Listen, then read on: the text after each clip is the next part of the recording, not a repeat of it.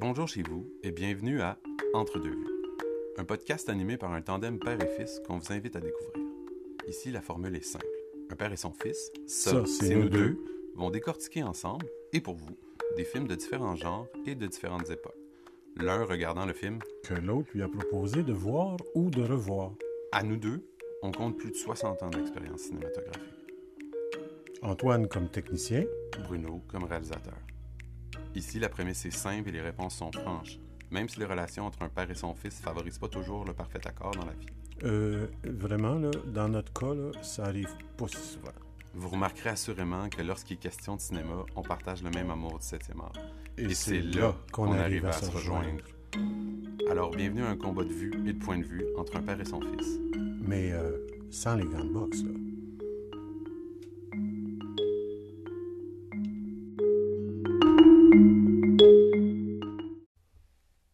Alors, bienvenue à cette deuxième émission de notre podcast. Aujourd'hui, on est le 17 décembre et on va s'aventurer dans le genre film d'horreur, thriller, euh, psychologique, euh, suspense grave, mais sur deux genres différents. Puis c'est deux films euh, qui ont euh, vraiment pas le même âge parce que euh, Antoine m'a proposé de regarder un long métrage qui s'appelle Get Out. Get Out du réalisateur Jordan Peele. C'était son premier long métrage. Puis ça va être vraiment intéressant d'en parler tantôt parce que c'est un gros succès. Et moi, j'ai proposé à Antoine de regarder un classique de Mel Brooks, le grand maître de la comédie. Pour ceux qui, connaissent le nom, à qui ça fait une référence, c'est le dude derrière Spaceball, simplement. Je vais mettre ça de même. Je veux dire, il est connu pour ça, pour plein d'autres films qui ont marché ou pas. Je veux dire, euh, Le silence des jambons, qui est, selon moi, excusez-moi mes termes, mais une merde totale. Il est vraiment, c'est vraiment niaiseux, là. C'est ce que je veux dire, à un point qu'on s'imagine pas, là. Ouais, mais euh, il est habitué, euh, il a navigué euh, tout le temps dans les comédies délirantes. Ouais. Et donc, Ah le ouais. film que j'avais proposé à Antoine de regarder, c'est Frankenstein Jr., un film qui est sorti presque jour pour jour avec l'enregistrement de cette émission 45 ici, parce qu'il y a 45 ans, effectivement. Il a sorti le film en, le 15 décembre 1974. Damn. Donc, ça fait à peine deux jours qu'ils ont soufflé les, les chandelles, les bougies sur le gâteau du 45e anniversaire de ce film-là, qui a été un énorme succès et aussi un film culte par la suite. Complètement. Puis les gens comprendront pourquoi au courant de l'épisode. Absolument. Vraiment. Pour moi, c'était inattendu. Je, je savais pas à quoi m'attendre, puis je vous expliquerai, mais euh, agréablement surpris. Et c'est vraiment un film référence quand on parle de comédie d'horreur. Puis s'il y a des gens encore qui l'ont pas écouté, qui veulent se faire une idée, j'ai l'impression que ce film-là a été une inspiration pour toute la vague de films genre Scary Movie qu'il y a eu, euh, des frères Wayans qui ont Oui, faire un, des... film, un film qui a beaucoup influencé. Oh oui, complètement. Et quand vous regarderez le film, vous comprendrez pourquoi. Il y a des trucs vraiment niaiseux pour l'époque. Oui, mais vraiment drôle. Vraiment Ultra, ultra drôle, ultra drôle. Mais donc, on va commencer par notre débat, notre, notre confrontation sur le film Get Out du réalisateur Jordan Peele. Donc, le film a été tourné en 2017 et sorti en 2018 et on vous fait écouter la bande-annonce.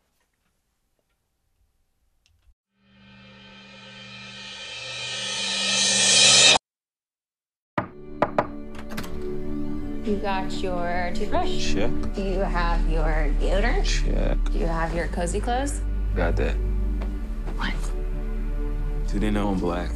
Should they? You might wanna, you know. Mom and Dad, my black boyfriend will be coming up this weekend. I just don't want you to be shocked that he's a black man.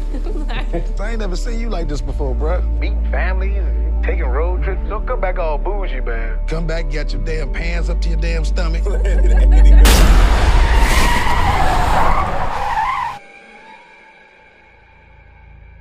So you guys coming up from the city? yeah, we're just heading up for the weekend. Can I see your license, please? He wasn't driving. I didn't ask who was driving. I asked to see his ID. Call me Dean and you hug me, my man. So how long has this been going on? This this thing. we hired Georgina and Walter to help care for my parents. When they died, I couldn't bear to let them go.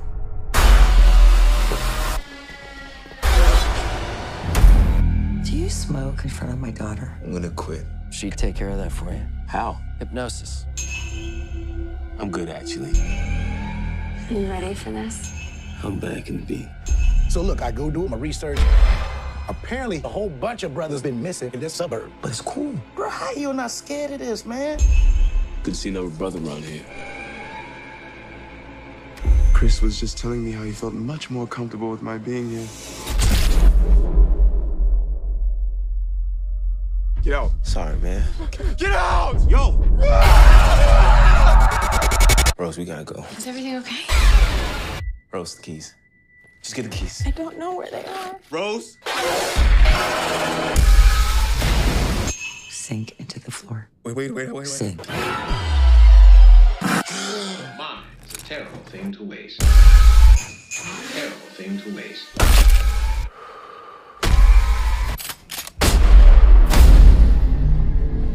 Too many white people, I get nervous.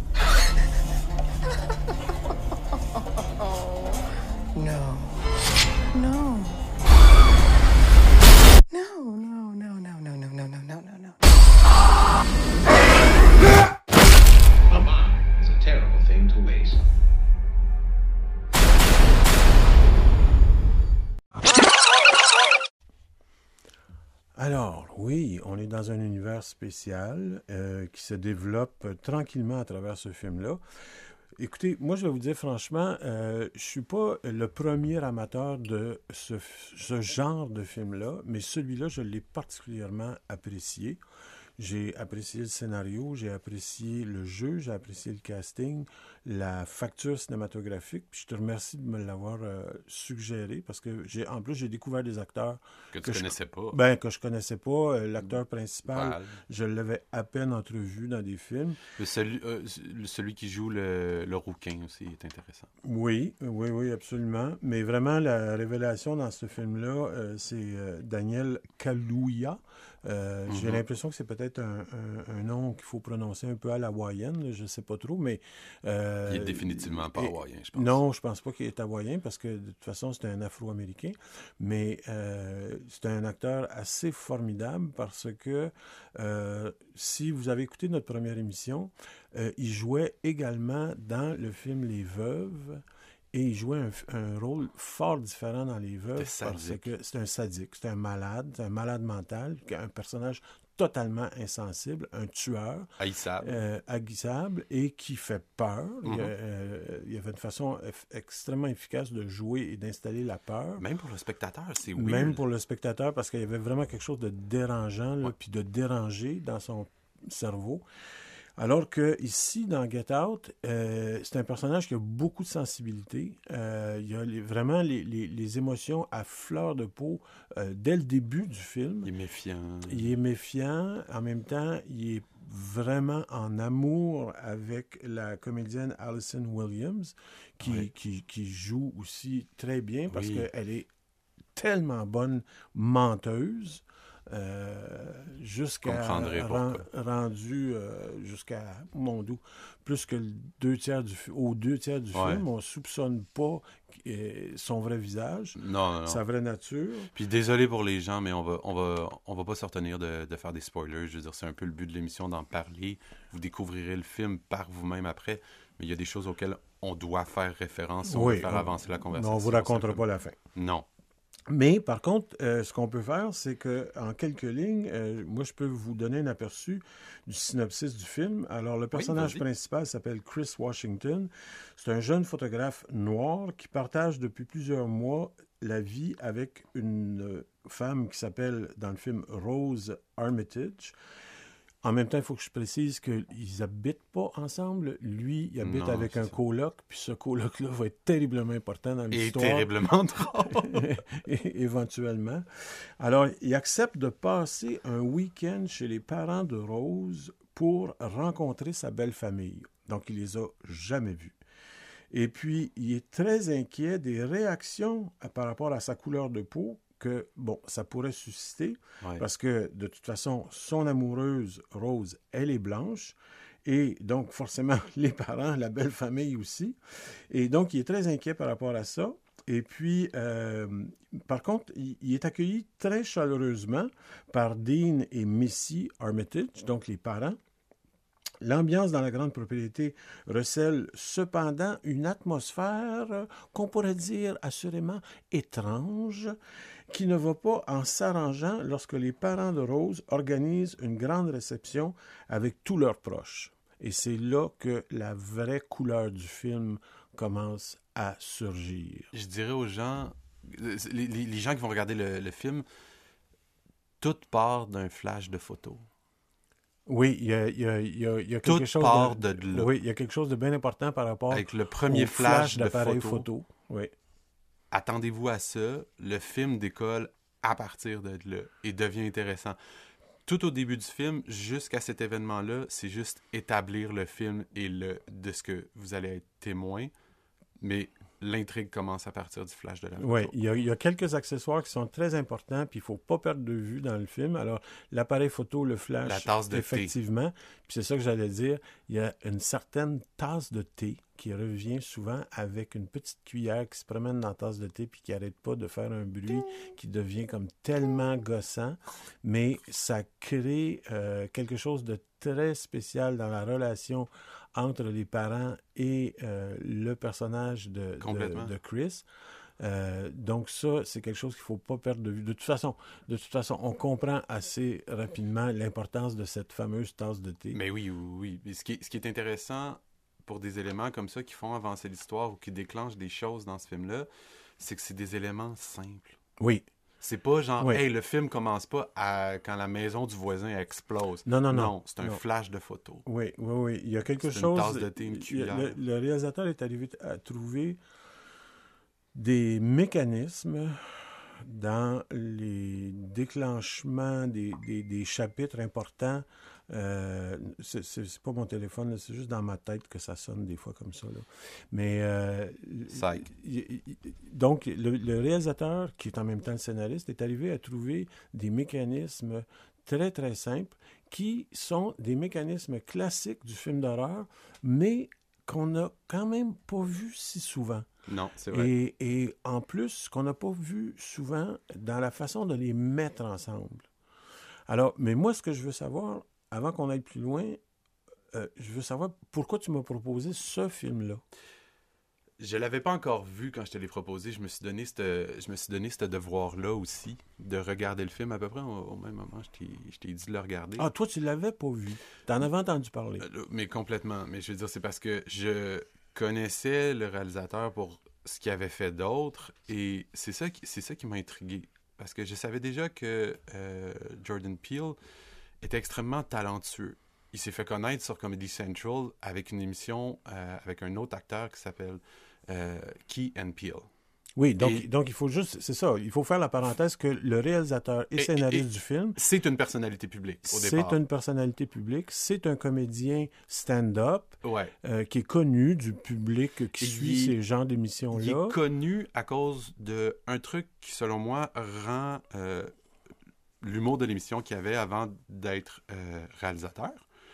Euh, Key and Peele, c'est que les deux acteurs principaux sont tous les deux euh, métis et ont chacun un parent blanc et chacun un parent afro-américain et ils le disent eux-mêmes, ça a teinté leur humour. Ah, ils savaient jamais où se mettre à l'école, tu sais, je veux dire, et re- ça, re- ça se reflète dans leur sketch. OK. Je partirai pas là-dessus.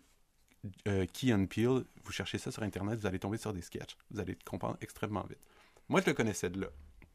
Je le connaissais de certains films qu'il avait fait avec son comparse en dehors de l'émission, qui n'ont rien à voir avec l'émission. Mais des films qu'il avait fait comme comédien. Oui, mais je veux dire des trucs complètement loufoques. Il y a un truc qui s'appelle Kainu. Ils se font prendre pour des méchants sanguinaires de gang de rue à Los Angeles juste parce qu'ils ressemblent à deux dudes.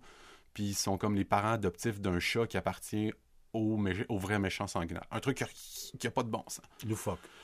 Et quand le film est arrivé, puis qu'on a commencé à parler de l'émission, moi, je me suis dit, à quel... Je le connaissais déjà talentueux à cause de ça, puis je me suis dit, à quel point il y avait tout un buzz autour du film, le monde parlait du film, ça- je savais déjà que c'était un succès au cinéma. Je me suis dit à quel point il est talentueux pour faire quelque chose qui fonctionne autant, qui punch autant publiquement, mais dans un truc où il s'est juste retourné de bord de la comédie, puis il est allé faire quelque chose de complètement différent. Ouais. Puis je me suis dit, OK, le gars doit vraiment être talentueux. Je suis allé voir le film, puis c'est pareil. Tout ce que tu viens de dire, c'est rare, et ça faisait longtemps que j'avais pas regardé un film où j'ai fait des sauts. Là. Je veux dire, il y a des bouts au début, quand, quand ils établissent des choses, ils te font peur euh, là, ils, je veux dire, ils arrivent à te, à te- à te refaire peur plus loin dans le film. Et c'est comment des trucs simples, euh, le flash de photo qu'on a mentionné, Ouais. la tasse de thé, t'établissent des choses et je trouvais, comme tu disais, que les mécanismes étaient simples, mais tellement puissants. Mais aussi, ce qui arrive, ce que j'ai remarqué, c'est que euh, au fur et à mesure que le scénario se déploie, Oui. à partir d'un moment, d'un certain moment dans l'histoire, le malaise commence à s'installer. Tu comprends qu'on s'en va vers quelque chose qui va être très, très inconfortable, Absolument. mais on, on ne devine pas. Non. On ne devine pas dans quoi on nous emmène exactement. Et ce qui est drôle, et ça, j'étais content de t'avoir donné ça comme devoir, c'est que, tu sais, on... déjà un, un film d'horreur comme ça, je peux dire d'entrée que j'en- ai jamais vraiment vu, parce qu'il n'y a pas une... Tu sais, je veux dire, comme ça, je suis certain qu'il y a peut-être d'autres personnes qui feront des parallèles. Oh oui, ça ressemble. Moi, personnellement, je trouve que c'est un, un genre d'ovni. J'ai- euh, au, ni- niveau du, dire ça, au niveau du climat, et ce qui est drôle, c'est que il y a, tu sais, souvent à travers des films d'horreur, ils, ils- ils t'établissent euh, comme un peu d'empathie pour le méchant, tu sais, ou comme il Ouais. est passé ou des trucs comme ça. Et ça, absolument pas dans ce film-là. Non, puis en plus, Les méchants, il y a- il y a les un- méchants sont juste complètement fucked up.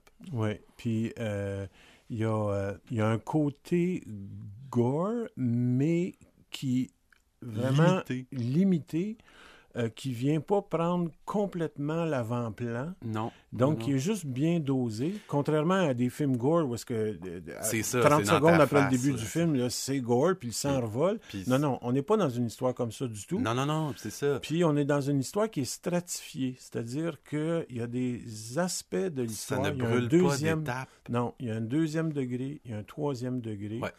euh, qui sont extrêmement intéressants. Puis c'est un film qui a un propos racial très concret.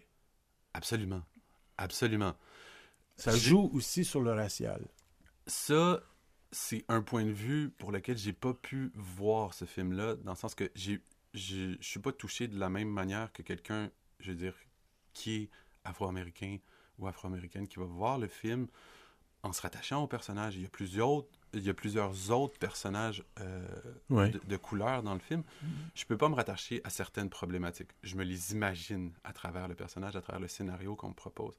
Mais ce climat-là de malaise pour le personnage à travers une histoire, ça, c'est malade. À la manière dont le film est écrit, on te le fait ressentir. Oui. On te fait ressentir le malaise du gars.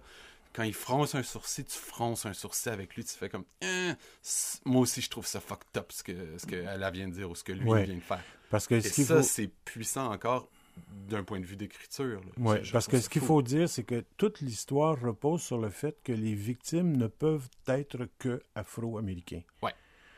Et les méchants ne sont que des blancs. riche. Puis il n'y a, pas de- y a pas de mélange. Dans ce sens-là, c'est un film vraiment noir et blanc. Ouais, la zone de totalement. gris- Et c'est pas faire de mauvais de- jeu de mots. La zone grise, là, elle, elle- elle- elle est là parfois, là, mais en tout cas... euh, Ta voix bien. euh, ouais, c'est ça. Mais euh, parlons aussi un peu, euh, un petit peu de la genèse de ce film-là. Alors, donc, on l'a dit, Jordan Peele, comédien de profession, euh, euh, stand-up comique, euh, etc., tout ça. Et là, il arrive avec un scénario, parce qu'il est l'auteur et le seul auteur du scénario. Absolument. Il est réalisateur et co- C'était son premier film C'était en son tant premier que film. scénariste et réalisateur. oui, et coproducteur du film. Semble bien. La maison, la de production, c'est Blumhouse Productions, qui est une maison de film d'horreur. spécialisée dans les films d'horreur et qui est particulièrement spécialisée à détecter, à trouver les scénarios qui coûteront pas cher puis qui ont un gros potentiel commercial. Absolument. Vous irez voir, je veux dire, ce qu'ils ont déjà fait. Il y a beaucoup de classiques. Je veux, c'est ça. Mais là, euh, ce qu'il faut mentionner, euh, parce que c'est un succès à tout point de vue, c'est-à-dire que c'est un, un véritable succès euh, critique Ouais. et un grand succès commercial. Au niveau, au- ben, j'y arrive. Ah.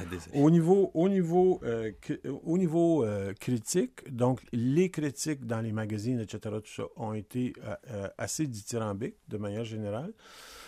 Mais en plus, c'est que c'est un film qui a euh, eu plusieurs nominations aux Oscars. Euh, et donc, euh, il y a. euh, Est-ce qu'il a déjà gagné le trophée? ben, écoute, il était en nomination comme meilleur film, comme meilleur réalisateur ok, Mhm. et comme meilleur scénario. Il a gagné comme meilleur scénario, euh, scénario original. Il a gagné l'Oscar du meilleur scénario original. Mais c'était la première fois aux Oscars qu'un un homme noir, afro-américain, Gagné meilleur scénario? Les deux choses, c'est-à-dire première fois qu'un Afro-Américain se retrouve en nomination dans les trois catégories les plus importantes, et première fois qu'un scénariste afro-américain gagne l'Oscar. Mais en plus, le film a euh, gagné euh, des prix euh, aux Golden Globes, Mhm. au BAFA euh, en Angleterre, le- l'espèce de cercle, pardon, l'espèce de cercle des critiques à, à- à Los Angeles qui accorde des prix aussi, en tout cas, bon, bref. Mais aussi un succès commercial incroyable parce que le film, le, le film a coûté 4, euh, 4,5 millions. Il en a rapporté 255 millions. Là, vous avez bien entendu ce que j'ai dit. Là. Fait que le film a, joué pendant à peu près 40 semaines au total, partout dans le monde, aux États-Unis et partout dans le monde. Donc, énorme succès. C'est des chiffres, comme tu dis, comme tu viens de dire, là, juste énormes, là, je veux dire. Oui, je parce- sais qu'au au Québec, on doit faire des films pour un, un budget semblable, mais bon, après, le contexte n'est pas le même, mais ce que je veux dire, c'est c'est ça, c'est qu'il y a, tu sais, comme, techniquement, le budget d'un film québécois moyen, le 4 millions et demi, tu sais, Ouais. comme ça. Oui, mais par contre, c'est que derrière la machine Uh-huh. de promotion et de distribution et de diffusion du film n'a rien à voir. Non, non, non, non, complètement. Parce que ça a été produit par une maison de production indépendante, mais mondialement, ça a été distribué par les studios. Alors donc, euh, une machine de distribution incroyable qui a été propulsée par le succès critique du film. Puis en plus, les nominations. À partir du moment où le film s'est retrouvé en- trois fois en nomination, en nomination, c'est bien sûr que son succès commercial a juste perduré. Ouais, oui, oui, oui, complètement. Qu'est-ce, que, qu'est-ce, qui est, qu'est-ce qui est venu te chercher le plus dans ce film-là? Ben, le, le fait que, je veux dire, le film peut être perçu de deux manières différentes. Comme tu dis, s'il y a une personne euh, de couleur qui regarde le film, les références bon, vont, être, euh, vont être différentes. Il y a beaucoup de bons et euh, importants personnages, je veux dire, dans le film qui sont, qui sont noirs, extrêmement intéressants, mais qui vivent des problématiques auxquelles je fais pas face à cause, je veux dire, euh, de ma couleur de peau euh, au jour le jour, mais qui, à travers une histoire, te font quand même ressentir des choses et tu te rends compte qu'il y a certains... J'ai trouvé intéressant de voir comment certains parallèles de problèmes qu- qu'on peut avoir dans la qu'on peut voir, je veux dire, dans la vie de tous les jours, sont transposés à travers une histoire fictive. Ça, j'ai trouvé ça le fun. Oui. Et ça, ça, m'a impressionné. Euh, je l'ai mentionné tout à l'heure, le fait d'établir certaines choses avec des éléments tellement simples. Le, le- le- le flash, la, la tâche, j'y reviens encore parce que c'est Ouais. extrêmement intéressant. Et les quelques, les quelques jokes tellement bien placés, je veux dire, dans le film, en termes de, de catchphrase de certains personnages, je veux dire, ça, c'est c'est juste un petit bonbon de plus, mais Ouais. j'ai trouvé ça drôle. Ouais. Et globalement, c'est vraiment l'ambiance malsaine qui nous est donnée de, je veux dire, ressentir à travers le, le personnage principal. Ça, ça faisait longtemps que j'avais pas qu'on m'avait pas mis ou qu'un film m'avait pas mis dans cette situation-là. Et en le regardant, j'ai su que je t'avais conseillé quelque chose de, de potable. là. Ouais, puis genre, juste un vraiment bon Oui, puis c'est un, bon, moi, je l'ai regardé, euh, il est sur Netflix, le film. Oui. Donc, je l'ai regardé ici à la télévision, mais c'est un film que j'aurais été volontiers voir sur grand écran. Ah oui, ça doit être à cause, je veux dire, juste par exemple de l'acoustique d'une salle, du son que ça peut amener, puis parce que la musique est excellente aussi dans le film. Oui. La bande sonore, que, que ce soit, je veux dire, des chansons euh, chantées qui établissent quelque chose ou simplement, je veux dire, de grandes ambiances sonores, c'est extrêmement intéressant. Ouais. Puis juste pour revenir sur euh, un personnage qu'on a mentionné tantôt, qui est le coloc de, de, Ouais. du- de la victime. Ouais, ouais. Euh, et c'est lui qui, Qui avancer va être le, le- le sauveur, d'une certaine façon. Euh, mais en plus, c'est lui qui est le comic relief dans le film. Exactement. C'est lui qui amène des petites touches de comédie qui nous permettent d'avoir une soupape puis de rire, euh, alors que euh, et qui viennent se glisser entre deux scènes qui sont absolument démoniaques. Euh, et puis ce comédien-là est très efficace dans sa façon de le faire. Je, fais- je faisais référence à des catchphrases qu'on qu'on peut éventuellement retenir après avoir vu le film. Je faisais clairement référence à ce personnage-là. Vous allez voir, il est drôle. Il est pas là souvent. Il est là au bon moment. Il dit les bonnes affaires. Puis il fait les bonnes choses. Mais il est drôle. Il est drôle. Oui. Bon, alors donc, euh, vous avez compris qu'on a eu tous les deux euh, un coup de foudre pour euh, ce film-là. C'est volontiers un film que moi je reverrai l'année prochaine, là, euh, quelque chose comme ça. C'est le genre de film que je, je regarderai une deuxième fois, en tout cas, assurément. Alors, pour vous laisser, euh, on va vous inviter à découvrir, on va vous donner un aperçu, c'est ça Antoine? On va vous donner un petit aperçu de la musique du film qui est disponible. Le- le- la bande originale, euh, musique du film est originale sur Spotify, c'est Oui, oui, oui. Il y a, en tout cas, il me semble bien que c'est la bande originale officielle. Je veux dire, euh, si c'est si, si, pas le cas, je sais que c'est des musiques qui apparaissent dans le film parce que par rapport au nom. euh? Ou la sélection, oui. Ouais, de la, sélection a été faite autrement, ils ont recréé quelque chose. Mais euh, cette liste-là, on la partagera euh, sur Internet, vous donne une manière d'expériencer le, le film. Euh, Donc, euh, en tout cas, on, ouais. on- on- on vous invite, on va, on va vous donner un petit amuse-gueule Ouais. musical. On va vous en donner un aperçu pour vous glisser un petit peu dans l'ambiance du film, puis vous inviter à aller voir ce film-là. Euh, et euh, on vous revient tout de suite après.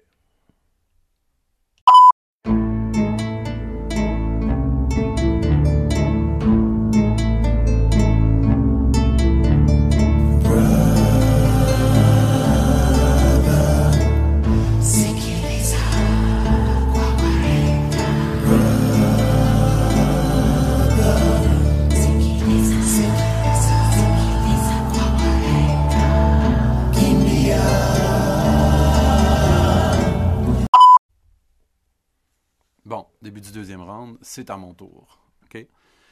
J'ai trouvé extrêmement intéressant le film que tu m'as regardé, euh, tu m'as donné à regarder. Euh, je connaissais, quand j'ai vu la, la fiche du film, je, je connaissais simplement Mel Brooks euh, comme nom autour Oui. du film. J'avais pas encore vu la, je veux dire, les photos des acteurs, puis je me suis rendu compte que ouais, un film d'horreur avec Willy Wonka, ça peut être drôle aussi. Oui. Mais là, je me Le suis... premier, Willy Wonka. Oui, oui, oui, le premier Willy Wonka, là, pas Johnny Depp. Mais c'est après coup que je me suis comme fait une idée de pourquoi tu m'avais donné ça à regarder, puis à quel point je trouvais que l'humour de Mel Brooks était par la suite présent dans des dizaines de comédies que j'ai pu voir. Des Oui. trucs par rapport au style. Mais pour mettre les, les gens en contexte, euh, Bruno m'avait donné à, à regarder Frankenstein Jr., qui a été fait en 74. Euh, une comédie horrifique, comme euh, on, la, rapporte. Je vous lis juste le synopsis. Frédéric Frankenstein, arrière-petit-fils du docteur Frankenstein, n'est pas fier des travaux de son arrière-grand-père. Après avoir donné un cours sur le système nerveux, Frédéric est abordé par un homme important, apportant le testament de son grand-père. Frédéric laisse alors sa fiancée Elisabeth et se rend au château familial en Transylvanie, où il est accueilli par Igor, un serviteur bossu, et Inga, une laborantine. Oui, laborantine. Laborantine.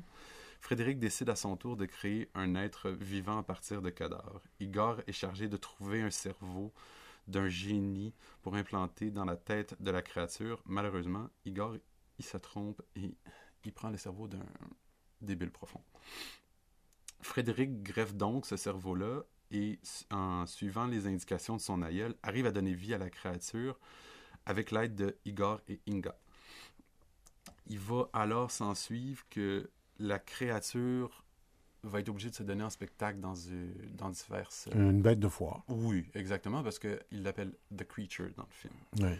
Euh, Et juste après la première apparition, il y a une émeute qui s'ensuit. Pour sauver la créature, Frédéric réalise une expérience qui améliorera euh, l'intelligence de la créature. Lorsque les villageois euh, constatent ce changement, ils rentrent chez eux dans le calme. Finalement, Frédéric se met en ménage avec Inga et son ancienne fiancée Elisabeth avec la créature. Sur papier, ça a l'air un peu bizarre. C'est complètement, je veux dire, le film. Le film a, dans un contexte, ni qu'une tête. It's coming from the deep, dark recesses of the mind of Mel Brooks. I love him. Young Frankenstein.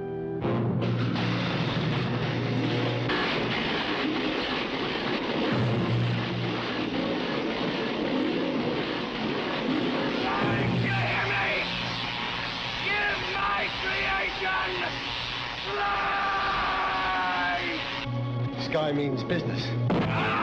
Young Frankenstein.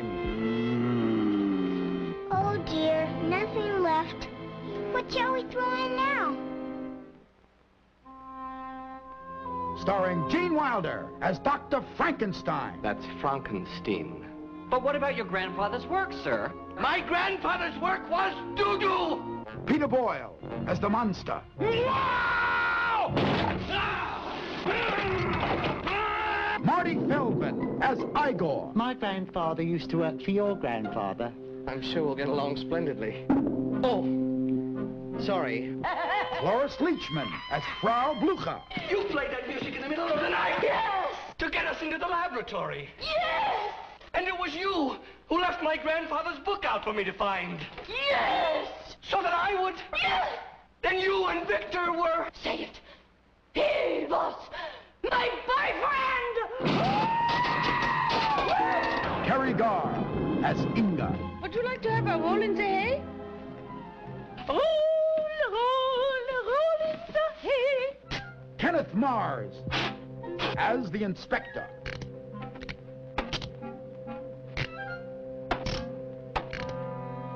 And Madeline Kahn as Elizabeth. Where am I?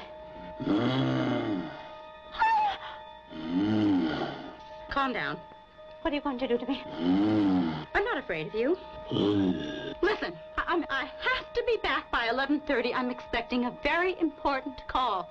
Kill the monster! Storm the castle! See Mel Brooks' Young Frankenstein. Yes, I think we could all use a good laugh. But don't see it alone.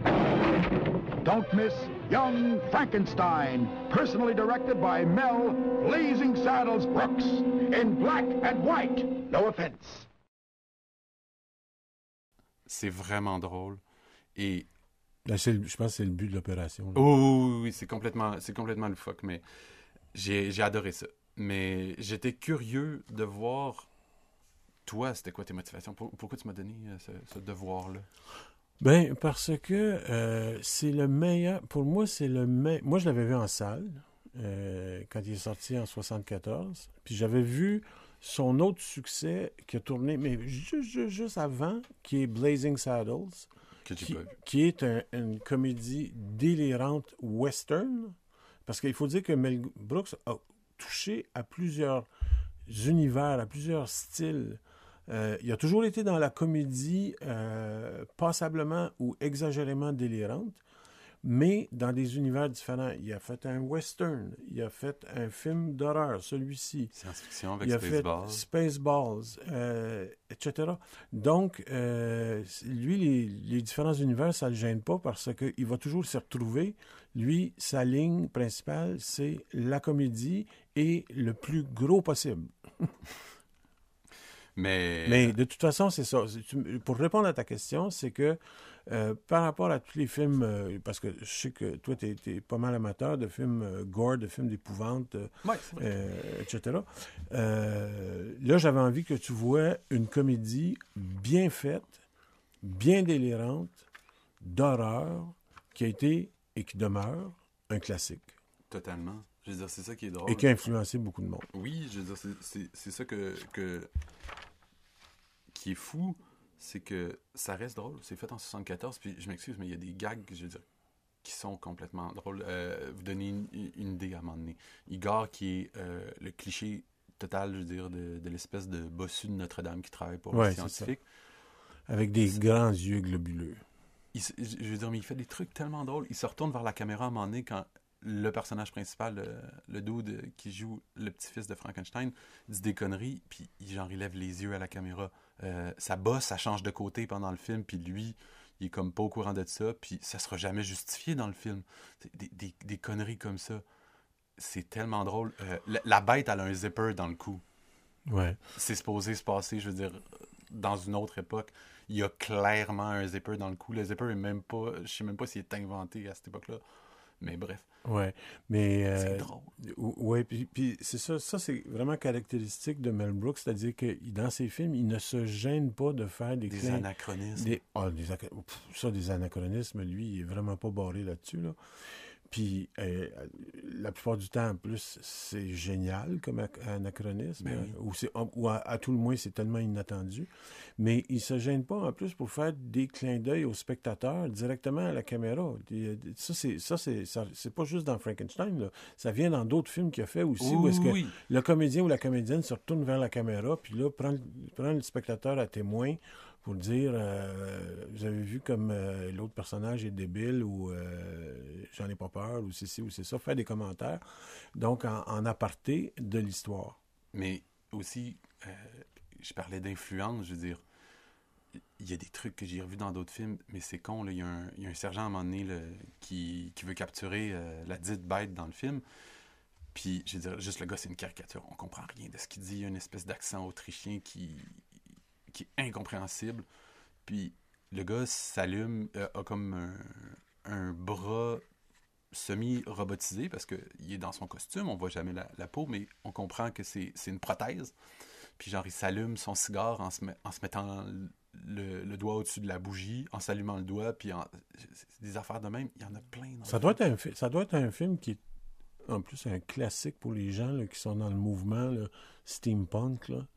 Ça doit être, Ouais. ça doit être, euh, ça Oh, doit être une ouais. référence. Là. Quand même, le, Mais labo- le juste pour- laboratoire, les accessoires, euh, le, cette espèce de général de la police, là, il, y a, plein, il y a plein d'affaires Ouais, qui vont mais ça. juste certain. pour vous donner une idée à quel point c'est une comédie efficace, c'est qu'il y a une liste qui a été préparée par euh, un magazine qui s'appelle Total Film, Total Film, euh, qui a recensé, qui a consulté plusieurs critiques de cinéma et qui a recensé, qui a dressé une liste des 100 plus des, des 100 films les plus drôles euh, de tout temps. Ouais. Et euh, Frankenstein Jr. est numéro 28.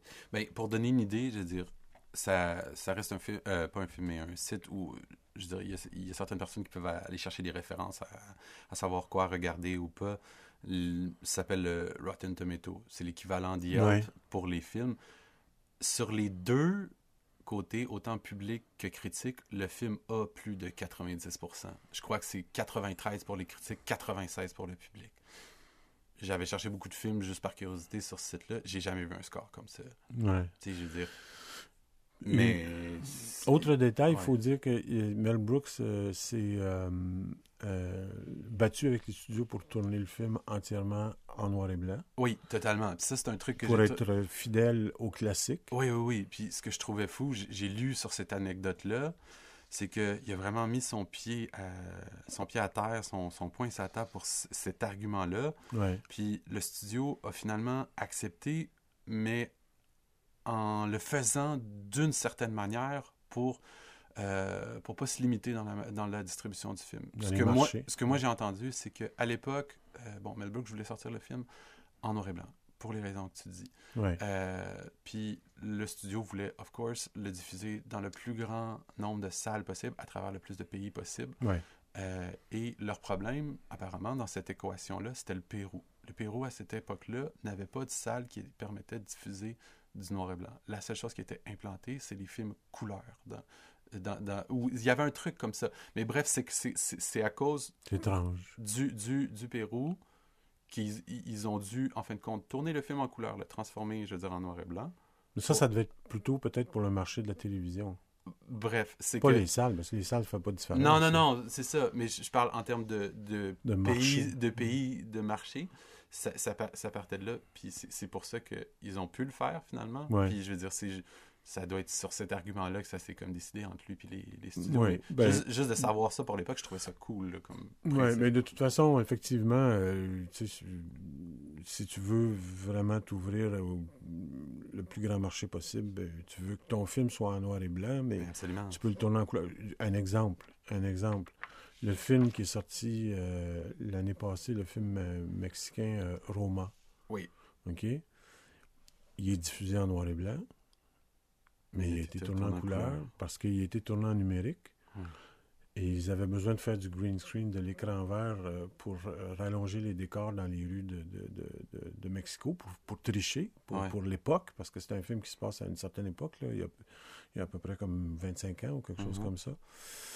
Donc, ils ont tourné le film en numérique, mais sur des grands capteurs de 65 mm. Donc, c'est pour ça que le noir et blanc de ce film-là est absolument renversant. Mhm.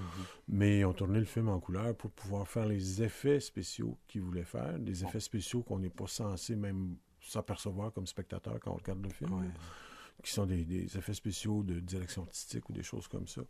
Mais euh, pour revenir sur Frankenstein Jr., euh, là, on mentionnait tantôt que, donc c'est ça, c'est un film qui vient de fêter son 45e anniversaire. Absolument. C'est un film qui a eu euh, beaucoup de succès. euh, Beaucoup d'influence. euh, beaucoup d'influence, mais qui a eu sur le coup, quand il est sorti, beaucoup de succès critique et un bon succès commercial parce que euh, c'est un film qui a coûté en 74 2,70 millions de dollars. D'accord. C'est un budget respectable pour l'époque, mais c'est pas un, un gros budget. Il y avait des films qui coûtaient plus cher que ça dans Ouais, les parce années qu'il y a quand même des 70. moyens, là, je veux dire. il- euh. Juste le la- la- la- laboratoire, je veux dire, il y a des bouts du décor qui bougent littéralement avec des, des poulies, je veux dire.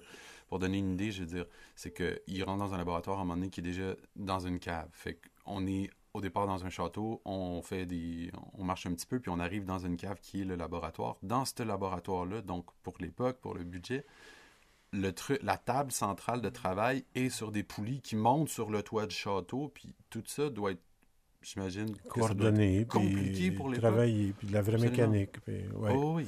Mais de toute façon, ils ont vraiment pas lésiné au niveau de la direction artistique pour que ça soit le plus fidèle possible aux films d'horreur, les grands classiques américains de films d'horreur des années 40 et 50. Et euh, dans ce sens-là, ben, c'est ça qui fait que la parodie, à mon sens, est aussi efficace parce que l'environnement est tellement crédible, correspond. On est dans le pastiche, là, mais dans le pastiche, le, le- le- dans le sens le plus positif du terme. Puis il y a une scène qui arrive à la fin du film qui est drôle et c'est le seul autre nom dans le film que je me suis rendu compte que je connaissais. Je veux pas, je veux pas spoiler parce que moi je, viens de me rendre compte qui était réellement l'acteur. C'est qu'à la fin, quand la bête s'échappe, elle fait le tour de la ville, euh, rencontre par exemple une petite fille, puis à un moment donné, elle se ramasse chez un dude qui vit tout seul, qui est aveugle. Et c'est une scène tellement drôle. Vous regarderez, ce- cet acteur-là est quelqu'un d'encore euh, d'encore très connu, je veux dire, aujourd'hui. Mais c'est que, je veux dire, la base de la scène, c'est que la bête rentre dans la maison, se fait un ami, le propriétaire de la maison qui lui est aveugle, et ils vont manger ensemble. Essayer de manger ensemble. Essayer d'imaginer qu'est-ce que ça peut ressembler dans une comédie loufoque, un aveugle qui sert de la soupe à une bête monstrueuse. Tabarnak. Le gars, le gars finit par défoncer à la porte, je veux dire, le- l'espèce de. Le, le, le Frankenstein, je veux dire, par défoncer à la porte. Puis le, gars venait de s'allumer un cigare, il arrive dans la porte, il est aveugle. Il, fume son cigare, mais il dit Mais, mais où tu t'en vas? Où tu t'en vas? J'allais faire un expresso. La scène finit de même, tu fais comme Sacrement, c'est quoi Mais- ça, il y, en a plein dans le film. C'est eh, des scènes comme ça qui rendent ça loufoque. Un truc de base. Quelqu'un rentre chez quelqu'un, ils sont supposés manger ensemble, mais c'est- c'est pas ce que tu penses.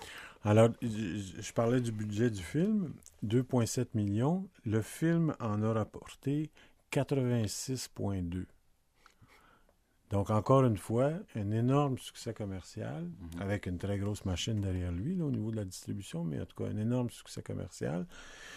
il faut savoir que euh, euh, Mel Brooks était euh, assez bien installé avec les studios euh, comme euh, réalisateur, euh, producteur, parce que de toute façon, Mel Brooks, il porte plusieurs chapeaux. Il avait déjà C'est un dire, comédien. fait des choses. Oui, oui, oui, oui. Il- il- écoute, il a, commen- il a commencé, euh, c'est pas compliqué, il a commencé sa vie active de professionnel dans l'en- l'entertainment, il a commencé en 1949. Il est toujours vivant? Il est toujours vivant, il a 93 ans. Il est toujours vivant et il a. J'ai regardé la liste des- de, de son CV. là, la- la- Il est encore il est à jour. Il est encore actif, mais il fait de la voix pour certains longs métrages. On, on- on- on le- on l'engage pour faire la voix off ou la narration dans des films de fiction où est-ce que tu as besoin d'une voix spéciale, euh, euh, Ça, une je voix off euh, spéciale. Il y en a 5-6 films là, euh, que- qu'il a fait dans les, dans, dans les derniers 8-10 ans où c'est juste la voix. Mais de toute façon, lui, euh, c'est ça, il porte plusieurs casquettes. Euh, C'est un comédien, c'est un stand-up comique, euh, c'est un scénariste. C'est vrai, un- il a joué un dans Spaceball, je le replace. Oui, oui. C'est un réalisateur, c'est un producteur et c'est un compositeur de musique aussi. Ça, je savais pas. Oui. Et il a été marié en deuxième noce à la grande actrice hollywoodienne Anne Ban- Bancroft. Euh, ils ont été mariés de 1964 jusqu'à sa mort à elle en 2005. Ok. Euh, et euh, donc, lui, il a eu plusieurs enfants. Certains enfants sont dans la business.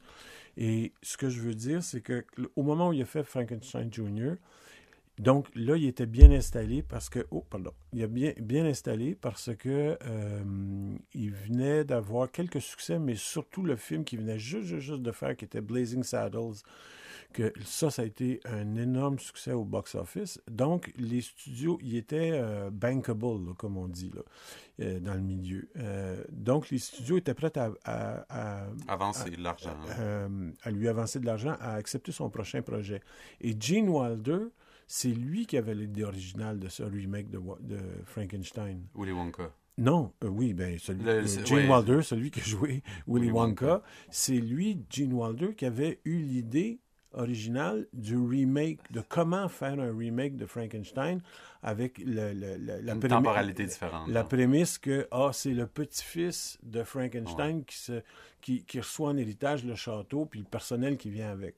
Et donc, ils ont écrit le scénario ensemble, Gene Wilder et euh, Mel Brooks. Mel Brooks. Et c'est un film qui a été bien important pour Gene Wilder parce que lui, il venait de... euh, il y avait quelques flops là, derrière lui. Euh, parce que Willy Wonka, ça n'a pas été un gros succès. Non, non, non, Pas de succès commercial. Et le film, il a joué dans le film de, de Woody Allen, euh, tout ce que vous vouliez savoir au sujet du Du sexe. sexe, mais que vous avez jamais osé demander. ouais, mais le film, à ce moment-là, de Woody Allen, n'a pas été un aussi gros succès qu'il pensait. Par Ouais, contre, c'est- terme. c'est- c'est un- ça a été un succès à long terme. D'accord. Mais c'est là qu'il a, qu'il a- qu'il a vraiment fait découvrir ses, ses talents de comédien, euh, de comique, euh, Gene Wilder. Fait que donc, ça, ce film-là, Frankenstein Jr., c'est vraiment le fruit de la collaboration entre, euh, d'une plume à, à- à deux mains, si on peut, entre Gene Wilder puis euh, Mel Brooks. Mais c'est drôle de voir comment le, le film a évolué, je veux dire, à travers le temps. Oui, l'influence, ça, vous la constaterez par vous-même, je veux dire. Les trucs qu'on voit dans les films aujourd'hui qui sont devenus des, des gags classiques. Oui. Je veux dire, qui, peuvent, Ouais, qui ont été repris qui et repris être- et repris. Qui peuvent être... qui paraissent encore cons, mais qui sont tellement drôles. Ils sont, encore drôles à chaque Puis, fois. ce qui est drôle aussi, je veux dire, de, de voir, c'est que le film a évolué en une comédie musicale. Oui, une comédie musicale qui a joué Broadway. longtemps sur Broadway. Sur Broadway. Puis c'est. C'est complètement décalé encore une, une- une fois, je trouve. Ça, ça porte, euh, ça porte le film ailleurs. Puis ça le rend encore plus, d'une certaine manière, mythique parce que tu te rends compte que, je veux dire, les gens vont découvrir ce film-là, en tout cas pour. Moi, je suis dans la trentaine, vont peut-être découvrir ce film-là peut-être à, à cause de la comédie musicale. Ouais. Ils vont l'avoir croisé, en entendu parler, Ouais. et vont aller voir le film et vont se rendre compte de tout ce qui en a découlé. Mm. Fait que c'est pour ça aussi que je, trouve intéressant de faire écouter quelques euh, extraits, je veux dire, de, de la comédie musicale euh, qui, qui découle du film. Oui, tu veux- donc tu, proposes euh, Oui, de oui, faire oui, jouer excusez. des extraits, puis on revient après pour la conclusion? Ouais, sans faute. OK.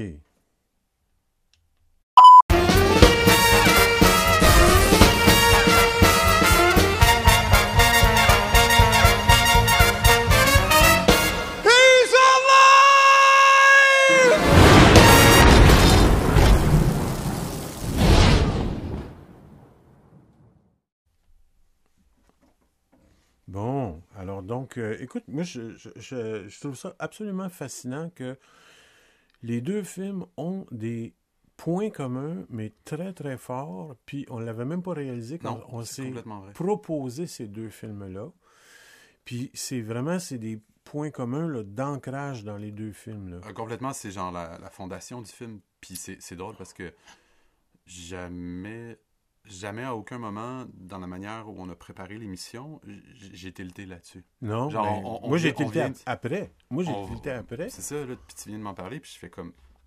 C'est donc bien drôle. Ben, dans les deux films, la question de transplantation de cerveau, de changer de cerveau, de changer de personnalité est fondamentale dans les deux films. C'est ça qui est comme la prémisse de départ des deux films. quête de certains Sauf que dans personnages. Frankenstein, on le sait d'avance parce que c'est un classique. Alors, on sait comment c'est quoi le processus de Frankenstein. Dans l'autre film, c'est quelque chose qui va se développer comme étant une méchante surprise. Puis là, on n'en dira pas plus long parce que ça serait raconter la fin. Mais il y a ce point-là qui est commun aux deux films. Puis ça, c'est comme... là, moi, ça me flabbergaste là, que, que ça soit un hasard. Euh, puis l'autre affaire, c'est qu'il y a la- le, le côté racial ou en tout cas acceptabilité. Parce que dans euh, Get Out, euh, c'est un film contre le racisme. Ouais. Mais avec une démonstration exagérée. Puis d'ailleurs, de toute façon, même le réalisateur a avoué que c'est beaucoup inspiré de la, nu- de la nuit des, euh, la nuit des morts, vivants. euh, l'original. De- de- de la- Romero? Oui, qui à la fin a un commentaire euh, raciste très, très, très clair.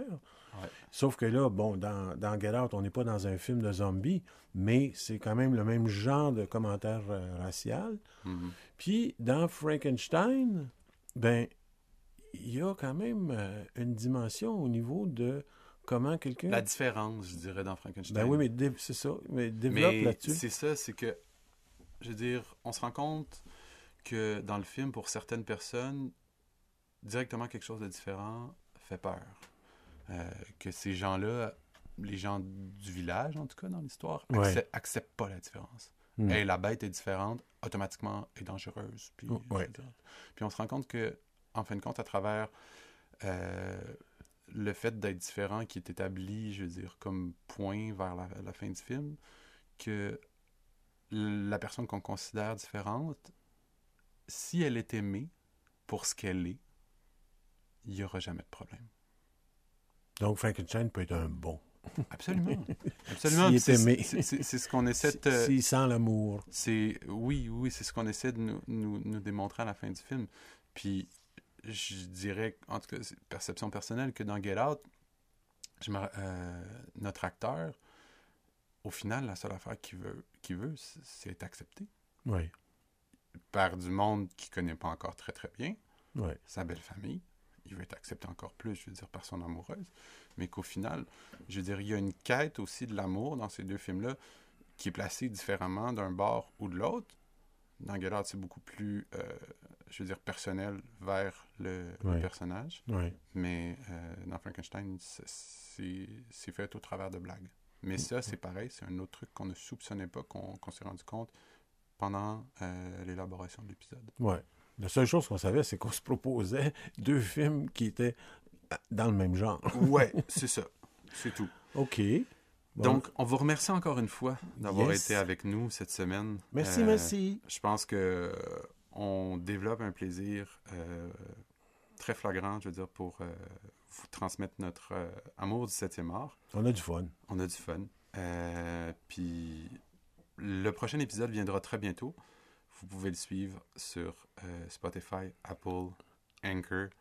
Euh, et on vous transmettra euh, via Facebook les bandes annonces des films dont on vous a parlé aujourd'hui. Puis moi, je, je veux juste ajouter que j'ai mis aussi le, le, le, le- le premier épisode sur ma chaîne euh, Mhm. YouTube, ma chaîne personnelle. là. Vous avez juste à faire mon nom, Bruno Carrière, dans YouTube. Vous allez trouver ma chaîne. Puis vous, avez- vous pouvez écouter le podcast à partir de là aussi. Merci beaucoup encore une fois. Merci. Entre deux vues. On vous revoit au prochain épisode. Bye.